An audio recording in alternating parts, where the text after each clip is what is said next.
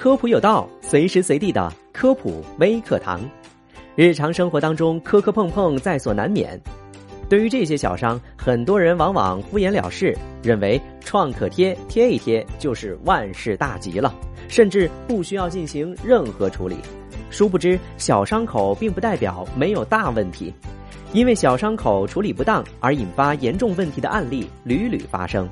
究竟日常生活当中遇到的伤口应该如何处理？碘伏、酒精、红紫药水该用哪一个？如何避免伤口感染？今天科普有道就来告诉你答案。生活当中常见的小伤口包括擦伤、划伤、刺伤、咬伤、折伤、轻微的烧伤、烫伤等等。根据伤口的大小、严重程度的不同，处理的方法也会有所不同。我们的家中都会常备一些伤口消毒的药水，比如说酒精、碘酒、红紫药水等等。那么在处理这些伤口的时候，该选用什么样合适的药水呢？首先，我们来说说酒精。酒精消毒的原理是通过酒精渗入细菌细胞内，导致细菌蛋白脱水、变性凝固，从而杀死细菌。理论上来讲，酒精的浓度越高，细菌蛋白凝固的就越快。但是常常用的消毒浓度为百分之七十到百分之七十五，这是为什么呢？因为百分之七十五的酒精与细胞的渗透压相近，这使得酒精可以在细菌表面蛋白未变性凝固之前，不断的向其内部渗入。在使用酒精进行消毒的时候，应该注意酒精对伤口的刺激性较大，因此适合完整皮肤的消毒，在黏膜和大面积创口处应该谨慎使用。我们再来看碘酒，碘酒又称碘酊，也是一种常用的消毒液。碘酊通常由百分之二到百分之七的碘单质与碘化钾或者是碘化钠溶于酒精和水的混合溶液组成。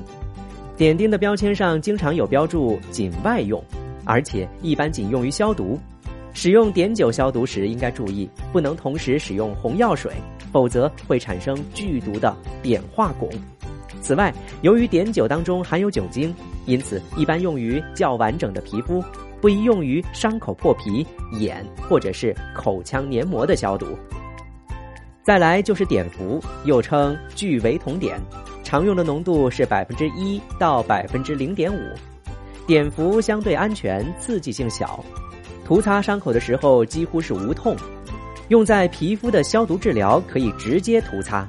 黏膜的伤口也可以用碘伏消毒，另外用水稀释十倍，可以对被污染的伤口进行冲洗。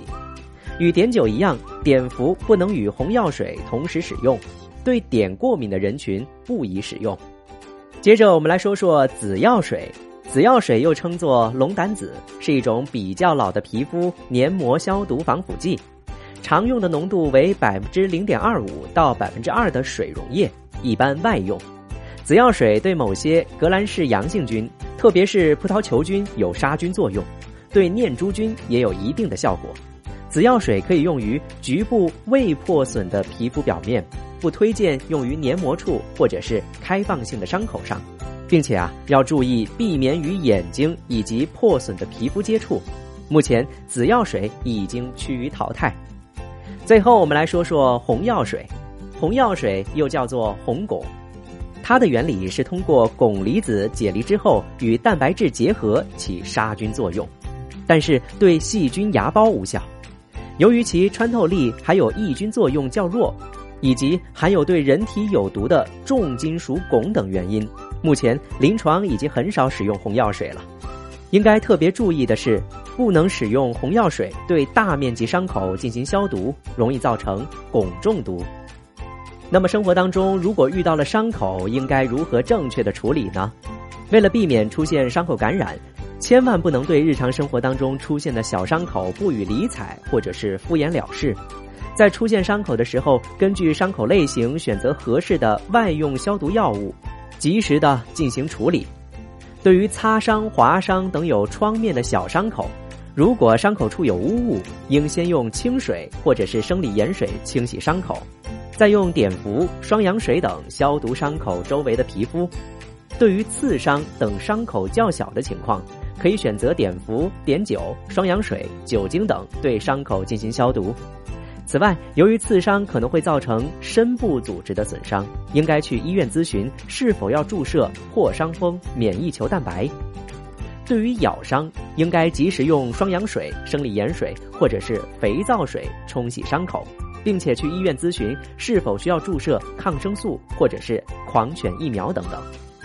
对于烧伤、烫伤，应该注意不要随便涂抹牙膏、酱油等等，也不要刺破水泡，可以涂一些治疗烫伤的软膏。